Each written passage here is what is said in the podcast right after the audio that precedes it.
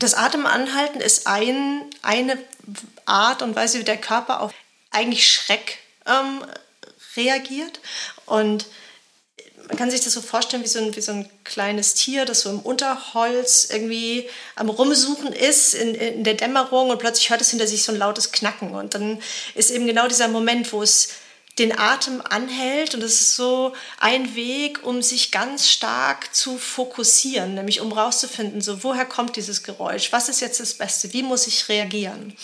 Wir machen 20.000 Atemzüge pro Tag.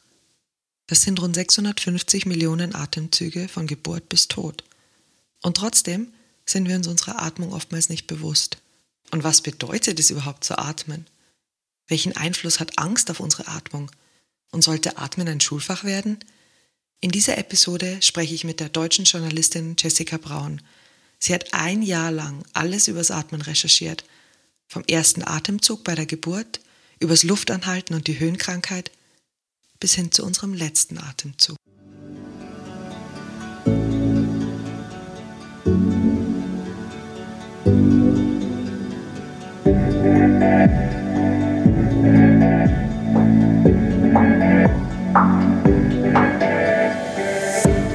Brauchen wir immer einen Plan? Was passiert, wenn wir den nächsten Schritt, die richtige Antwort oder das, was wir fühlen, uns wünschen oder brauchen, nicht kennen? Können wir uns tatsächlich über etwas sicher sein? Und welchen Nutzen hat das Ungewisse? Dieser Podcast bringt dir Geschichten von und über Menschen, die sich auf das Unbekannte eingelassen haben. Geschichten über Angst, Ungewissheit, der Illusion von Sicherheit oder ich weiß nicht. Mal sehen, worum es in dieser Folge geht.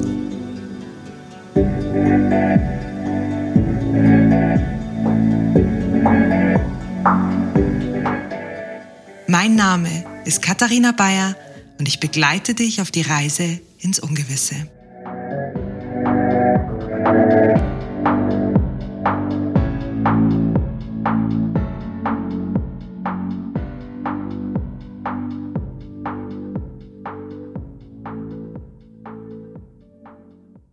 Das Wunder des bewussten Atmens. Atme dich gesund. Atemtechniken, Erfolgsfaktor Sauerstoff oder sanftes Atmen, tibetische Atemübungen. Bücher über das richtige Atmen gibt es ja sehr, sehr viele. Dein Buch ist jedoch anders. Es ist eine Art Liebeserklärung an die Atmung. Warum hast du dich entschieden, ein Buch übers Atmen zu schreiben? Nach über 40 Jahren hatte ich das Gefühl, dass mein Atem und ich uns so ein bisschen auseinandergelebt haben wenn ich vor, vor größeren Gruppen sprechen sollte und deswegen vielleicht ein bisschen nervös war, dann klang meine Stimme höher oder ähm, gepresster, als ich das wollte. Und ich habe mich auch manchmal erwischt, dass ich an so Tagen, an denen sehr viel los war, jedes Mal, wenn eine E-Mail reinkam, den Atem angehalten habe. Und beides eben sind Phänomene, die einerseits eben näher stressbedingt sind, könnte man sagen, und auf der anderen Seite eben an den Atem geknüpft. Und ich wollte wissen, erstmal ganz pragmatisch, was kann ich dagegen tun? Und dann ist man eben ganz schnell bei, ja, du musst deine Atmung verändern, du musst mit deiner Atmung besser arbeiten. Und über diese Recherche bin ich dann darauf gekommen, dass ich eigentlich über das Atmen an sich, obwohl es ja so lebenswichtig ist und eben so umfassend und uns immer, immer, immer begleitet in jeder Situation, eigentlich nicht so richtig was weiß. Und je mehr ich dann recherchiert habe, desto spannender fand ich das Thema. Und dann war auch das Bedürfnis da, das mit anderen zu teilen, weil ich dachte, na, vielleicht gibt es noch mehr Leute, die eben ähnliche Situationen kennen oder auch einfach ein bisschen besser verstehen wollen, wie unser Körper funktioniert und deswegen dann das Buch. Das ist interessant, wenn du sagst, weil Atmung spannend ist. Man kann ja 40 Tage ohne Nahrung ungefähr auskommen, eine Woche ohne was zu trinken. Aber eigentlich schafft es keiner von uns und du hast es ja im Buch auch ausprobiert, mehrere Minuten ohne das Atmen. Und trotzdem habe ich irgendwie das Gefühl, viele, äh, viele Menschen atmen eher, um zu überleben, als zu leben.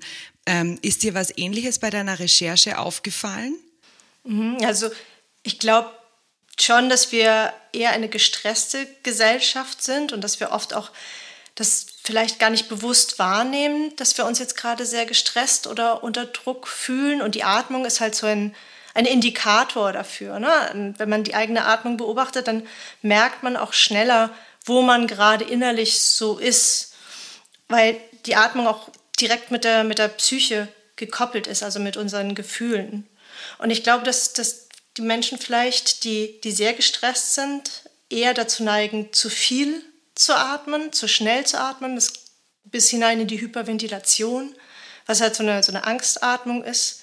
Und ich glaube, dass der, der Trick eigentlich ist, zu einem entspannten Leben, ist entspannt auszuatmen, loszulassen und äh, der, der Rest, den macht der Körper dann von alleine. Also zumindest beim gesunden Menschen.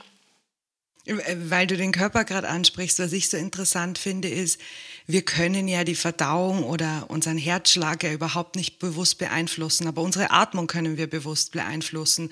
Und ich merke das immer wieder, ähm, ich mach, bin ja Trainerin für Körperachtsamkeit, dass wenn der Muskeltonus sehr, sehr stark ist, ist ja die Haltung und damit auch die Atmung von Menschen eingeschränkt. Und in den Muskeln speichern sich, ich würde jetzt mal sagen, Emotionen ab. Kannst du irgendwie, hast du dazu recherchiert und kannst du erklären, ähm, was du damit meinst, wenn du sagst, ähm, psychisch hat das was mit der Atmung zu tun und, und was kann ich tun, um emotional anders vielleicht umzugehen und die Atmung auch für mich emotional zu nutzen?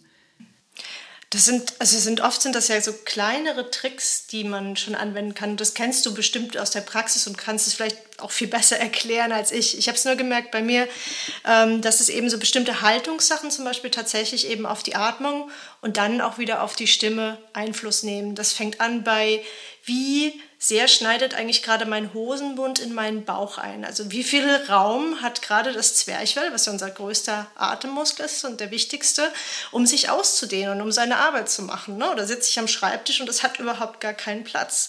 Oder auch so eine klassische Schreibtischhaltung ist ja dieses so die Schultern nach vorne gezogen und von übergebeugt über die Tastatur. Ähm, da kann man, wenn man einfach, wenn man diese Haltung mal so jetzt einnehmen würde als, als Hörerin oder Hörer, ähm, da kann man gar nicht gut atmen. Man kann richtig gut und tief atmen, kann man halt, wenn man die Schultern zurücknimmt und sich aufrichtet und sich diesen Raum schafft in der Brust.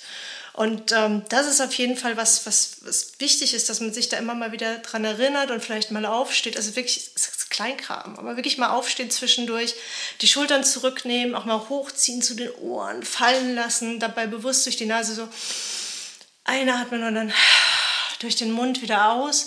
Und man merkt sofort, wie da sich so eine, ja, wie so eine Spannung sich löst durch diese kleine Übung. Und ähm, das ist nur so ein Trick. Und Atemübungen aber generell können, wenn man sie regelmäßig praktiziert, äh, bei ganz vielen Sachen helfen. Also man weiß durch, durch Studien, dass sie bei Angstzuständen helfen können, bei Depressionen, ähm, bei Schlafstörungen, sogar bei chronischen Schmerzen und auch bei was, ähm, was, was man damit vielleicht erstmal nicht in Verbindung bringt, aber Bluthochdruck, auch der lässt sich mit äh, gezielten Atemübungen senken und das wohl, sagen Studien, ähm, ähnlich gut manchmal wie mit Medikamenten.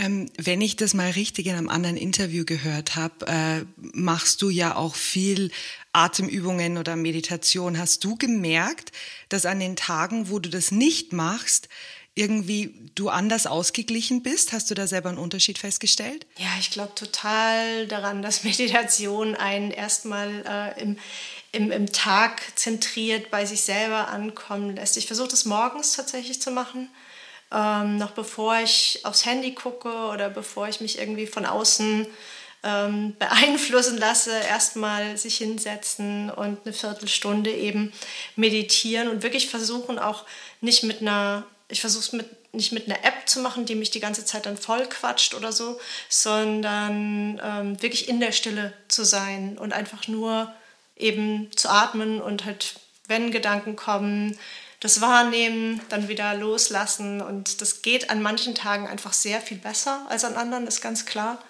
Ähm, aber wenn es, wenn es gut funktioniert, dann merke ich halt, wie ich, ja, dass ich einfach besser in den Tag reingehe, entspannter in den Tag reingehe. Und das ist das für mich persönlich sehr wichtig geworden, ja. Du hast das Zwerchfell ähm, ja schon erwähnt und ich habe vor drei Jahren ungefähr das Zwerchfell für mich entdeckt und habe gemerkt, dass es ein sehr unterschätztes Organ ist, ein sehr unterschätzter Muskel. Den brauchen wir zum Atmen, weil er hebt sich und senkt sich und auch diese Muskeln zwischen den Rippen brauchen wir, um überhaupt Sauerstoff in die Lunge zu bekommen. In deinem Buch schreibst du, dass die Griechen das Zwerchfell sogar für den Sitz der Seele hielten. Was würdest du dir wünschen, dass andere Menschen über das Zwerchfell wissen? Naja, dass es ganz viel Platz braucht. Das ist immer gut, es, äh, ihm, ihm diesen Raum zu geben, den es einfach benötigt, um seine Arbeit zu tun. Ähm, man muss sich das ja vorstellen, es, also ich finde auch, auch, auch an die Lunge sollte man dabei denken, weil also die Lunge ist halt dieses stille Arbeitstier, das Unfassbares leistet jeden Tag, über 20.000 Atemzüge und normalerweise spürt man das halt nicht. Und das, obwohl das Zwerchfell ja die ganze Zeit an der Lunge herumzieht, ne, um eben dieses, die Luft reinzuholen und auch die Luft dann wieder ähm, rauszulassen. Und äh, die beiden, die äh, brauchen tatsächlich ein bisschen unsere, unsere Pflege und unsere Unterstützung. Und weil man sie eben so selten spürt, glaube ich, bekommen sie nicht die Aufmerksamkeit, die sie verdienen. So der, der Bauch krummelt mal, der Kopf tut weh, dann wissen wir, okay, ich muss wieder mehr Wasser trinken oder ich habe was Komisches gegessen, ich muss jetzt irgendwie was für meinen Magen tun. Das ist klar, aber, aber die beiden sind so, sind so ein bisschen äh, vergessen. Und na klar, Sport ne, ist ganz, ganz wichtig. Ähm, also Joggen, Rudern ist super, Radfahren ist super. Ähm, Yoga auch, weil es die, eben diese Muskeln, die du angesprochen hast, eben die, diese, auch die Zwischenrippenmuskeln und so, die eben auch für die Atmung wichtig sind und oben im, ähm, im Brustbein, da dieser Bereich, das wird halt alles einfach gedehnt, flexibler gemacht und das ist halt ganz, ganz wichtig für eine gute Atmung. Also ja, Radfahren, Joggen, Schwimmen ist noch ganz toll und Rudern, das sind so die Atemsportarten. Äh, und Yoga, um das Ganze eben flexibel zu halten, ein, damit man ein schönes Instrument hat, auf dem man spielen kann. Äh, was ich sehr interessant finde, es gibt ja dieses, ähm, ich weiß nicht, ob du das auch mal in, in deiner Jugend oder so gehört hast, wenn man einen Schluck auf hat, soll man an drei Glatzköpfige denken oder ja. ein Glas Wasser falsch rumtrinken. Und ich bin drauf gekommen, Schluck auf kommt ja aus dem Zwerchfell. Wenn man tief atmet ins Zwerchfell und sich das wirklich vorstellt, dann geht der Schluck auf weg. Das ist eine Technik, die ich noch nicht ausprobiert habe, aber das äh, probiere ich gerne aus, weil Schluck auf, das macht mich wahnsinnig. Und ich habe für mein Buch auch so ein bisschen geguckt, äh, welche Techniken es gibt. Und es gibt wirklich eine ganze Reihe. Das geht hin bis äh, Augäpfel massieren und so. Da wäre ich eher verhalten dabei. Ähm, ja, Eiswasser trinken, auch das. Ähm, was, was glaube ich, mit am besten hilft, ist diese... Ähm, ich glaube, Supra, Supra-Maximalatmung oder so heißt die. Äh, müsste ich jetzt im Buch nochmal nachgucken. Ähm, da geht es darum, dass man quasi einatmet, hält, also die Luft anhält, also nicht rauslässt, dann nochmal oben drauf atmet, nochmal oben drauf atmet, quasi so die Atemzüge aufeinander stockt, bis man denkt, es geht gar nicht mehr. Und dann irgendwann durchbricht man dieses, dieses Zucken. Und ähm, ja, das funktioniert bei mir meistens, aber selbst das nicht immer. Du hast gesagt, dass wir 20.000 Atemzüge pro Tag machen. Mhm. Und in deinem Buch schreibst du, dass unsere Lunge, wenn sie völlig ausgebildet ist, zwischen 300 und 400 Millionen Lungenbläschen hat, was einer Wohnung von einer Fläche bis 140 Quadratmeter entspricht. Das hat mich wahnsinnig ähm, erstaunt. Und was ich mich dann gefragt habe, ist, okay, wir wissen, Atmen beruhigt uns und wir wissen, dass äh, Atmen Schmerz hilft, wir wissen, dass wir es bei der Geburt einsetzen können. Aber was ich mich gefragt habe, warum haben wir eigentlich kein Schulfach Atmen? Ja, das ist eine sehr gute Frage. Das habe ich mich auch gefragt. Ich hätte es tatsächlich gerne schon früher in meinem Leben gewusst. Also zum einen eben, wie das alles zusammenhängt, ähm, wie die Atmung funktioniert, was das für meinen Körper bedeutet und dass ich sie eben auch beeinflussen kann oder dass ich sie für mich nutzen kann, um bestimmte Gefühlszustände vielleicht zu regulieren oder in bestimmten Situationen gelassener zu sein. Und ähm, ja, es gibt so viele äh, verrückte Details über die Lunge, wie eben diese, allein diese Vorstellung, ne? diese 140 Quadratmeter. Und es ist so gut, dass wir die Lunge eben in uns drin tragen und nicht zum Beispiel hinter uns herschleppen müssen die ganze Zeit oder so. Da wird es dann richtig absurd, ja, total. Ähm, wenn sie weiter aufgefächert, weiter aufgebreitet wäre, dann könnten wir natürlich viel effektiver atmen, aber es ist natürlich ähm, wäre ganz unpraktisch, weil ja, wer will die ganze Zeit so einen Sack hinter sich herziehen oder so, eigentlich eher so eine Decke. Also insofern ist es schon ganz gut, dass sie so zusammengefaltet äh, ist, wie sie, wie sie ist in uns. Ein Detail, das ich vor kurzem erst erfahren habe, ist, dass man, obwohl das Ausatmen ja so wahnsinnig wichtig ist, und vielleicht kannst du dann auch gleich noch erzählen, warum das Ausatmen so wichtig ist, dass immer ein gewisser Teil an Sauerstoff in den Lungenbläschen bleibt und dass jeder von uns eigentlich so fünf Liter einatmen könnte, was ja wahnsinnig viel ist.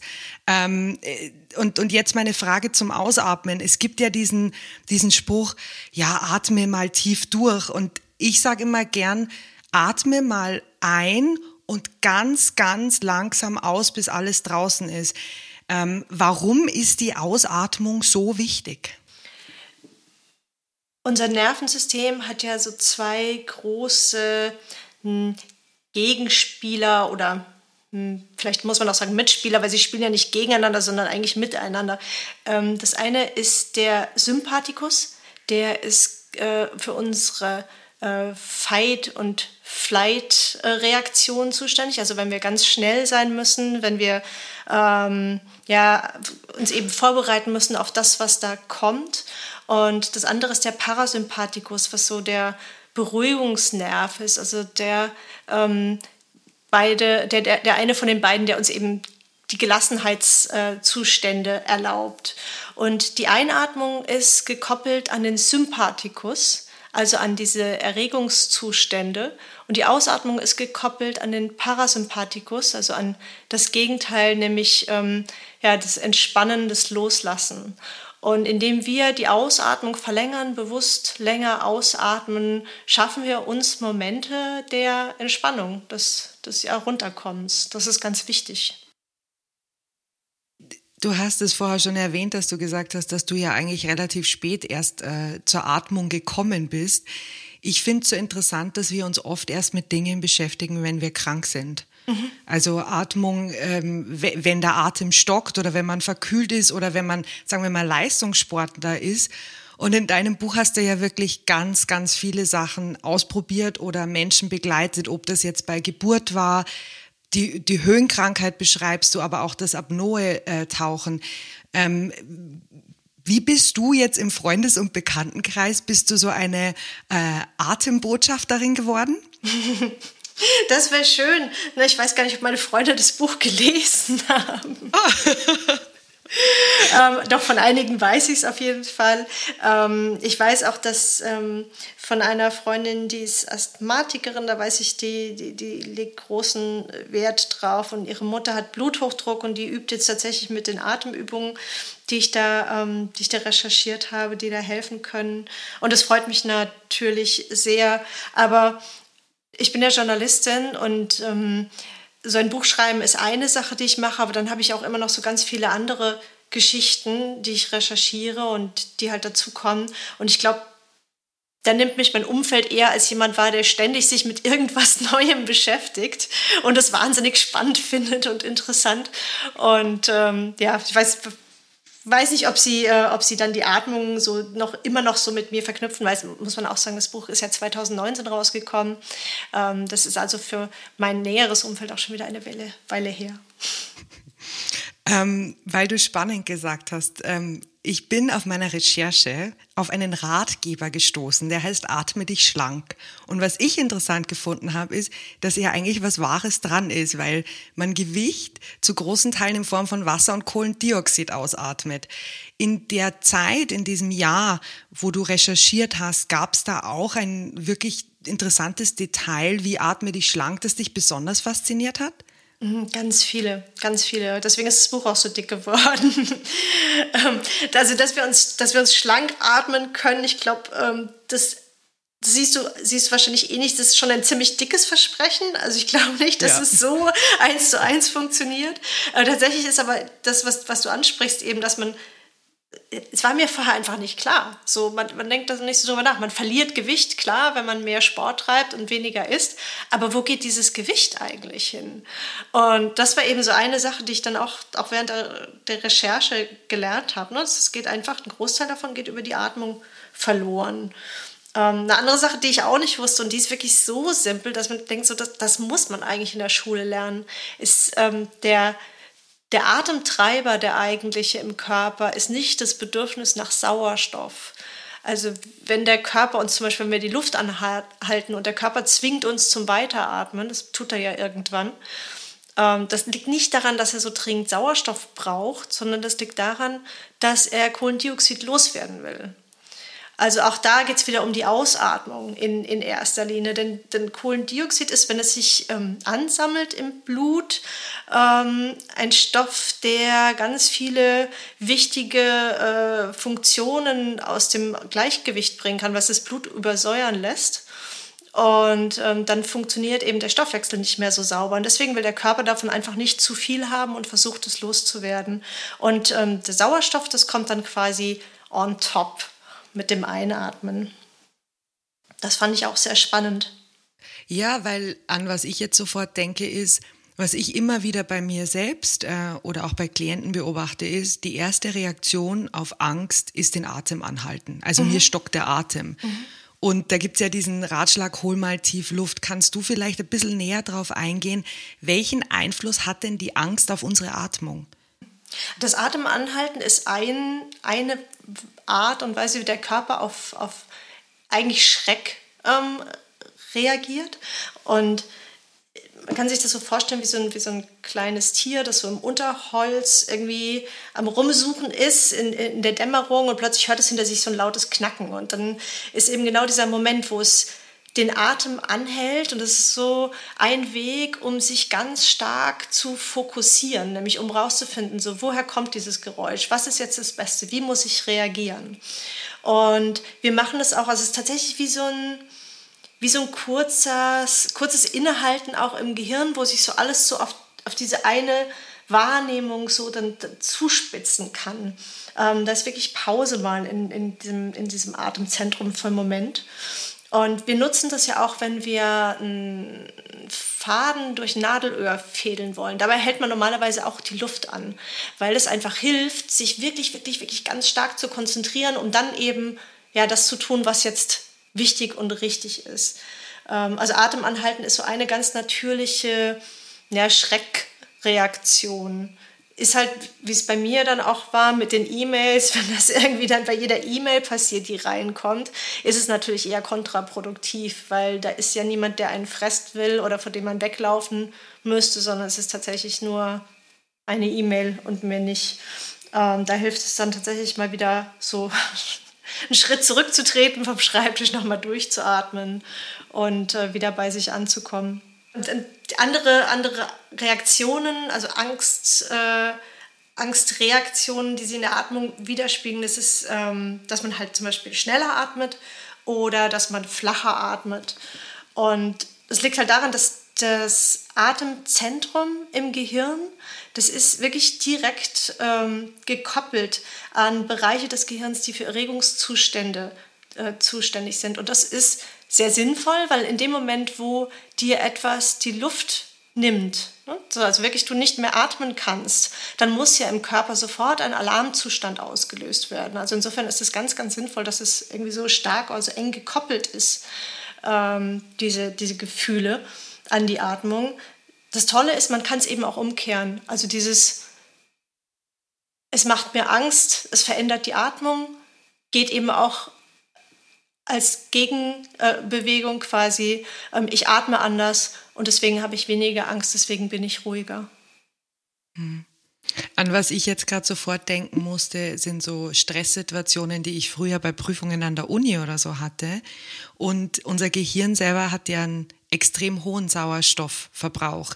Jetzt, wenn ich in einer Prüfungssituation angespannt bin und noch weniger atme, ist ja mein Gehirn noch unterversorgter. Und äh, dann tritt so irgendwie das ein, was ich denke, nämlich, dass ich kein gutes Ergebnis habe. Also da wäre es ja auch sehr sinnvoll, wahrscheinlich ruhig weiterzuatmen, oder? Ruhig weiterzuatmen. Ähm, ich glaube, dass zu wenig Atmung bei einem gesunden Menschen kaum möglich ist. Äh, weil der Körper sich das einfach holt, wenn er das braucht. Der ist ja wirklich sehr, sehr stark auch. Ähm, ist eher das Problem, dass man eben ins Hyperventilieren kommt und dadurch, dass man dann eben mehr und mehr Kohlendioxid aufbaut im Blut, den Körper in einen noch größeren Stresszustand bringt. Und dadurch einfach die Situation verstärkt. Also eine richtige Hyperventilation. Ähm, das ist ja dann, wenn, wenn das auch anfängt zu krampfen ne? und wenn man so, äh, wenn man das Gefühl hat, es wird immer enger in der Brust und ich kriege keine Luft und die Leute atmen dann immer noch mehr, wenn sie davon betroffen sind. Und auch da ist wieder der Trick eigentlich, einen, einen Menschen, der in, in so einer Hyperventilation ist, dazu zu bewegen, lange ruhig auszuatmen, was halt aber oft weil es dann schon so schlimm ist, nicht funktioniert. Und dann gibt es eben den Trick mit in der Tüte, also in die Tüte reinatmen. Das ist das, was den Kreislauf dann unterbricht. Wir reden jetzt in einem Podcast äh, miteinander und äh, die Stimme trägt Emotion. Das wissen wir alle. Aber ich glaube, viele von uns haben schon mal gemerkt, was es bedeutet, wenn man stottert oder, oder die Stimme wird höher oder sie versagt. Welche Auswirkungen hat denn die Angst auf, auf unsere Stimme und wie kann man die Angst sogar nutzen, wenn man spricht? Mhm. Ja, der, eine flache Atmung gibt dann der Stimme auch nicht mehr genug Raum. Man muss wirklich so vorstellen, wie, wie das Transportmittel der Stimme, den Atem. Und wenn man einen, einen tiefen, einen ruhigen, einen langen Atem hat, dann klingt halt auch die Stimme so schön voll. Und in dem Moment, wo man halt sehr nervös atmet, dann, dann drückt es auf die Stimme und dann ist da einfach nicht genug, um die so nach außen zu tragen. Was halt helfen kann, zum Beispiel in, in, in einer Situation, wenn man merkt, mir schmiert gerade die Stimme ab, ist, ähm, sich nach vorne zu beugen und die, die ähm, Hände auf die Knie zu legen, sich da so abzustützen, damit man ein bisschen mehr Raum im Brustkorb bekommt und dann so seufzend auszuatmen. Und das, das löst dann schon die Brustmuskulatur ein bisschen und gibt einem das Gefühl, dass man wieder mehr Raum hat, um da hineinzuatmen. Weil ich es auch in deinem Buch gelesen habe, was ist denn das Besondere an Seufzen, wenn du es gerade ansprichst? Da gibt es ein, das ist nicht so schön, finde ich, aber so ein äh, geflügeltes Wort. Seufzen ist der Stuhlgang der Seele. Tatsächlich so ein, ja, also, also, das kennt man doch, oder? Also wenn wir, also selbst jetzt, wo ich nicht das Gefühl habe, dass ich wahnsinnig äh, belastet wäre oder so, aber wenn ich so mache, dann geht es mir sofort ein bisschen besser. Es, äh, es ist einfach ein, ja, ein komisch erleichterndes Gefühl. Es ist ein Ausatmen, es, nicht wahr? Also es ja, ist ein, ja, ja, es, ja. Ist ein, es ist ein Loslassen, ja. es ist ein ja, Gehen lassen, es ist ein auch so ein bisschen in sich zusammensinken, weich werden, ne? so dieses, dieses Starre, in dem man ist, vielleicht so ein bisschen aufzulockern. Also es ist wirklich ganz toll. Und was ich auch irre fand, was ich nicht wusste vor der Recherche, aber ähm, auch Mäuse seufzen. Ist das nicht niedlich? Hm, das klingt wahrscheinlich ein bisschen anders bei denen als bei uns. Das fand ich irre. Kleine seufzende Mäuse. Du schreibst in deinem Buch, Einatmen ist das Erste, Ausatmen das Letzte, was wir tun. Dazwischen liegen etwa 650 Millionen Atemzüge. Was mich immer so am Atmen fasziniert hat, ist, den Sauerstoff, den ich ausatme, atmet ja das Gegenüber ein und irgendwie muss ja da eine Verbindung dann zwischen uns sein. Du schreibst ähm, dazu, weil sie durch uns hindurchwandert, verbindet sie uns auf luftige Weise mit der Vergangenheit und der Zukunft. Glaubst du, dass uns Sauerstoff ähm, jetzt ohne esoterisch zu werden ähm, verbindet und uns wirklich die Möglichkeit gibt, ganz in die Gegenwart zu kommen? Mhm, also Sauerstoff speziell nicht, aber die, die Luft als Gemisch, die besteht ja aus verschiedensten Bestandteilen auf jeden Fall.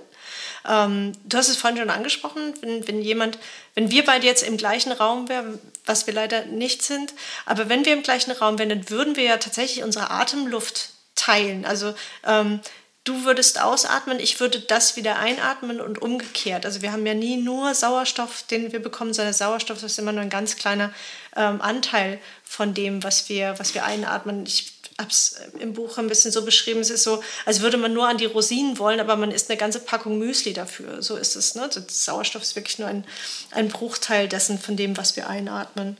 Und ähm, das verbindet uns auf jeden Fall. Es, es, ist auch immer noch nicht klar, ob ähm, Menschen jetzt einen, eine Sensorik haben für Pheromone, also für so, ja, verschiedenste Stoffe äh, in der Luft. Bei Tieren weiß man, dass es das gibt. Bei, bei Menschen ist man sich noch nicht hundertprozentig sicher, die dann auch eben bestimmte Gefühlszustände weiter ähm, transportieren können von einem zum anderen. Auch ohne esoterisch werden zu wollen, es gab einen äh, ganz äh, bekannten US-Astronomen, äh, der mittlerweile verstorben ist, der ähm, hieß Harlow Shapley.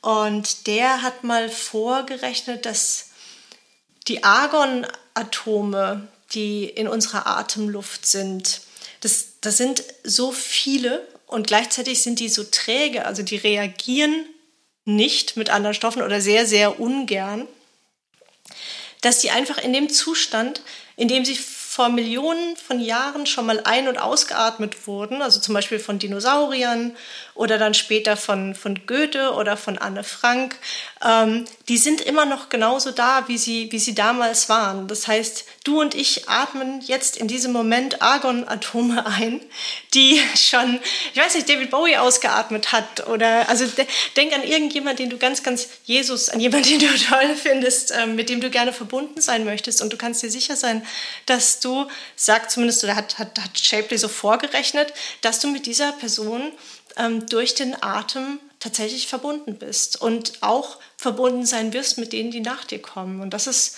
ähm, ist fast schon esoterisch, ist aber hoch, hochgradig wissenschaftlich tatsächlich. Umso mehr ich über die Atmung lerne, umso faszinierter bin ich. Ein ein Punkt, den ich mal gehört habe und den ich auch immer allen Eltern empfehle, ist, wenn man sein Kind schlafen legen will und daneben sehr schnell atmet, kann er das Kind nicht einschlafen. Und der Trick wäre wohl, langsam zu atmen, ruhig zu atmen, so als würde man schon schlafen. Das würde Kinder beruhigen. Äh, das war sowas, was ich mal gelesen habe. Was, was in deinem Buch für mich noch sehr faszinierend war, ist, ich habe mich immer gefragt, warum ich Yoga-Stunden nicht gern online mache, sondern lieber in der Gemeinschaft. Und wie ich dein Buch gelesen habe, habe ich richtig, du, du schreibst ja über, über Yoga oder über, über dieses große Event, bei dem du warst.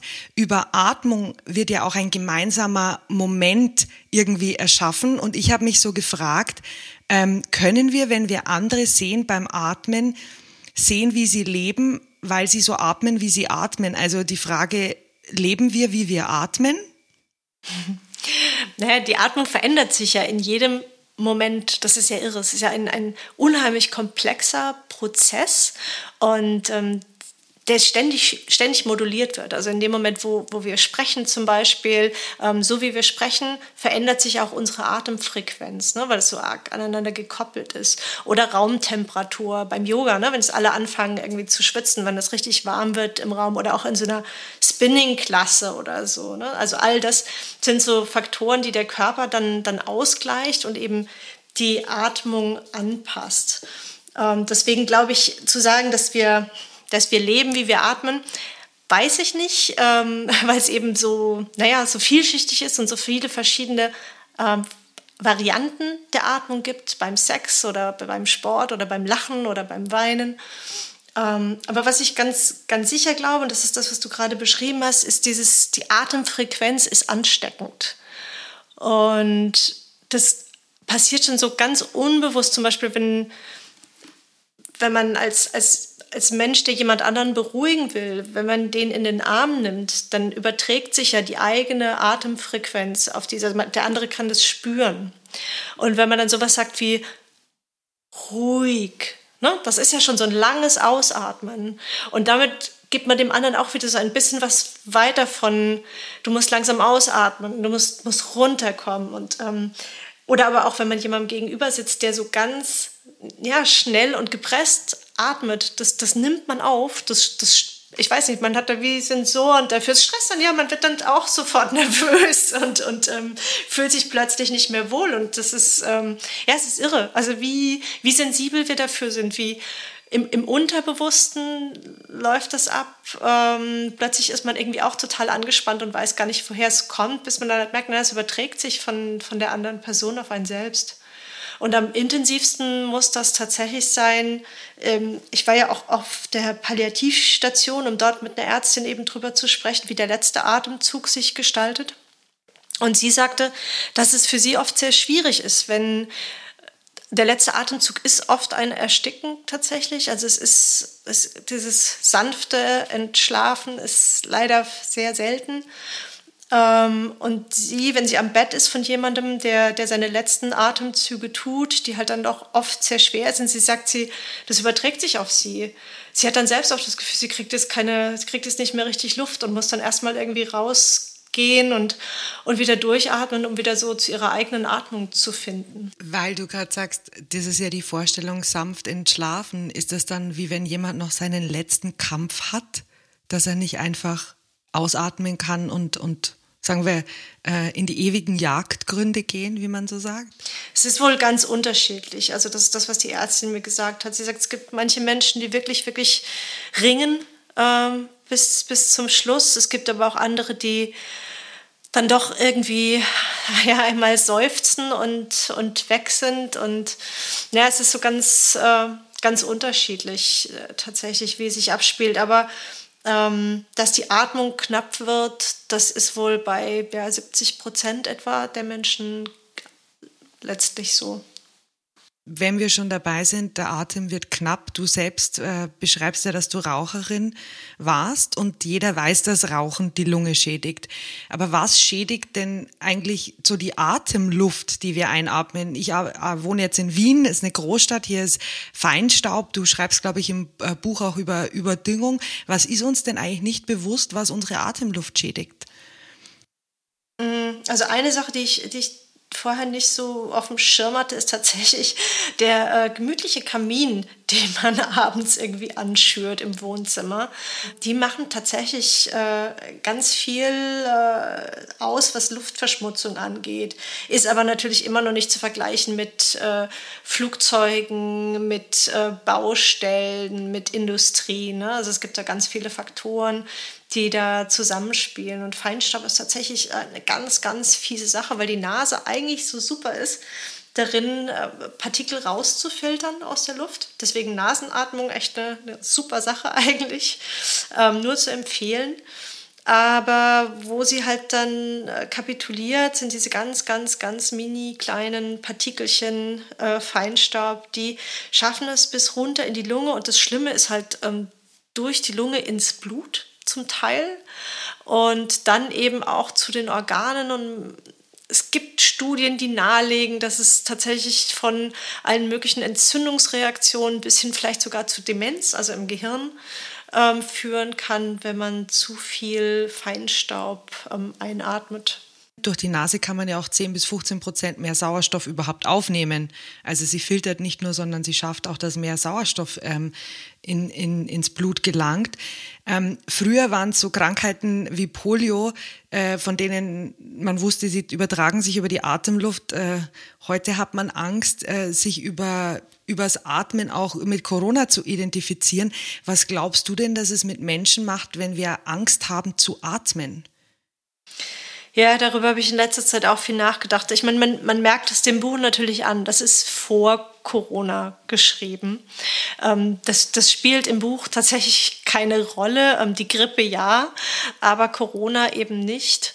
Und dadurch hat es vielleicht manchmal so was na, fast Erfrischendes. Man sagt, okay, es, es befasst sich damit jetzt ausgerechnet nicht. Ähm, ja, also ich, ich glaube tatsächlich, dass uns diese, diese Pandemie äh, das Atmen ein bisschen vergällt hat. Ne? Also man, plötzlich hat man so Angst davor, von anderen Leuten angeatmet zu werden. Und eigentlich ist es ist es ja ein Zeichen von, von Nähe und von Intimität, so den, den Atem eines anderen Menschen zuzulassen, an sich heranzulassen, gemeinsam zu atmen. Das ist eigentlich was ganz Schönes. Das kann, ja, wie, wir es gerade schon gesagt haben, es kann beruhigen, es kann tatsächlich aber auch, wenn man ähm, anspornen, es kann, äh, es kann fröhlich machen, also dann, wenn man gemeinsam Chor singt zum Beispiel, das ist ja ganz, ganz toll auch für die Psyche. Also all das, diese Situationen und auf die wir jetzt auch so verzichten mussten. Ne? Also eben die, die Spinning-Klasse, die, die Yoga-Klasse im Studio, ähm, selbst irgendwie neben anderen auf dem Laufband zu sein oder all diese Sachen, das alles ähm, ist, ist weggefallen oder auch für, für viele Menschen so wichtig, dass das Singen in der Kirche. Ne? Und ja, es ist, es ist, es ist schade, dass das wir dadurch so ein Stück weit von der Atmung vielleicht entfremdet wurden, weil sie ist natürlich auch was, wenn man sie für sich einsetzt, eben zum Beispiel durch eine Meditation, die einem in dieser Enge und in dieser bedrängenden Situation halt wieder Freiraum schaffen kann und Ruhe schaffen kann und ein bisschen von, von diesem Stress befreien, den wir jetzt alle irgendwie lange genug hatten. Also ich hoffe, wir, wir können ein paar Menschen damit anstecken äh, und zeigen, dass wir zwei fasziniert sind von der Atmung und dass auch äh, sich andere Menschen damit beschäftigen. Ähm, bevor wir zum Ende kommen von dieser Folge, ich ende, ende immer mit drei Fragen und äh, möchte sie auch dir stellen. Die erste Frage ist, Jessica, was ist deine größte Angst? Das ist eine schwierige Frage. Das Erste, was mir in den Kopf gekommen ist, meinen Mann zu verlieren. Aber es ist nichts, was mir die ganze Zeit bewusst wäre oder so. Es ist jetzt nur, ich habe jetzt gerade drüber nachgedacht, was wäre jetzt so das Schlimmste, was mir passieren könnte. Und das wäre tatsächlich, ohne meinen Mann sein zu müssen. Das würde mich sehr unglücklich machen. Zweite Frage. Was machst du gerade, von dem du noch nicht weißt, wie es ausgeht? Ah, das, das, das ist ja Teil meines Jobs. Ne? Das habe ich ja ständig. Das ist ein Grund, warum ich diesen Job so mag manchmal auch, äh, warum ich diesen Job so hasse, dass man eigentlich nie genau weiß, was, äh, was da auf einen zukommt, wenn man so auf Reportage geht oder so. Ähm, ich werde nächste Woche für eine Recherche auf äh, eine große Gruppe von Jugendlichen treffen und ich habe keine Ahnung, ob die Lust haben, sich mit mir zu unterhalten, was mir sehr helfen würde oder ob die das total nervig finden, dass da jetzt so eine komische Journalistenfrau irgendwie rumsteht und sie löchern will. Also keine Ahnung, ob das gut läuft. Meistens geht es dann doch gut aus, aber es ist so etwas, was mich gerade ein bisschen beschäftigt. Es klingt ja fast, als wärst du äh, über den Beruf zur Ungewissheitsexpertin geworden. Ja, ja es ist tatsächlich, ähm, es ist was, was mich, ich bin von Natur aus, glaube ich, ein eher zurückhaltender, ein vielleicht auch ein bisschen schüchterner Mensch und es ist ein Job und vielleicht habe ich ihn mir genau deswegen gesucht, der mich immer wieder dazu bringt, an meine Grenzen und über meine Grenzen hinaus zu gehen. Also der dafür sorgt, dass ich eben nicht mich ständig zurückziehe in mein Schneckenhäuschen, sondern äh, ja eben rausgehe und äh, die Welt erkunde. Und das ist, das ist toll. Es belebt mich auf jeden Fall sehr. Das letzte ist weniger eine Frage als mehr ähm, eine Bitte. Ich äh, habe ein ganz, ganz kurzes Zitat von einem deutschen Schriftsteller namens Robert Heller. Ähm, es ist nur ein Satz und ich bitte dich einfach ganz spontan diesen Satz zu kommentieren. Das Zitat ist, Angst ist Aufregung ohne Atmen. Ist es zutreffend? Nee, weil also wir atmen ja, irgendwann atmen wir ja doch weiter. Ich würde eher sagen, ohne jetzt ähm, dem Herrn Heller zu nahe treten zu wollen. ähm, Angst ist äh, Aufregung und falsches Atmen. du hast mit einem Satz in deinem Buch geendet, den ich mir, glaube ich, mittlerweile zehnmal durchgelesen habe und den ich so, so schön und berührend gefunden habe. Und wenn ich dein Einverständnis äh, einfach mal vorausgesetzt, würde ich den gern vorlesen. Wenn ich gehe, soll niemand meinen Atem konservieren.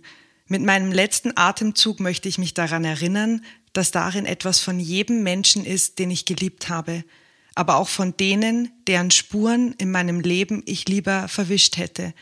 Ich wünsche mir die Kraft, meine Lungen ein letztes Mal für sie alle zu öffnen, um sie dann für immer loszulassen – in dem Wissen, dass auch von mir etwas in der Luft verbleibt und dass, wer mich vermisst, nur eines tun muss. Atmen. Vielen, vielen Dank, Jessica. Wirklich vielen, vielen Dank. Danke dir, Katharina. Das war ein schönes Gespräch.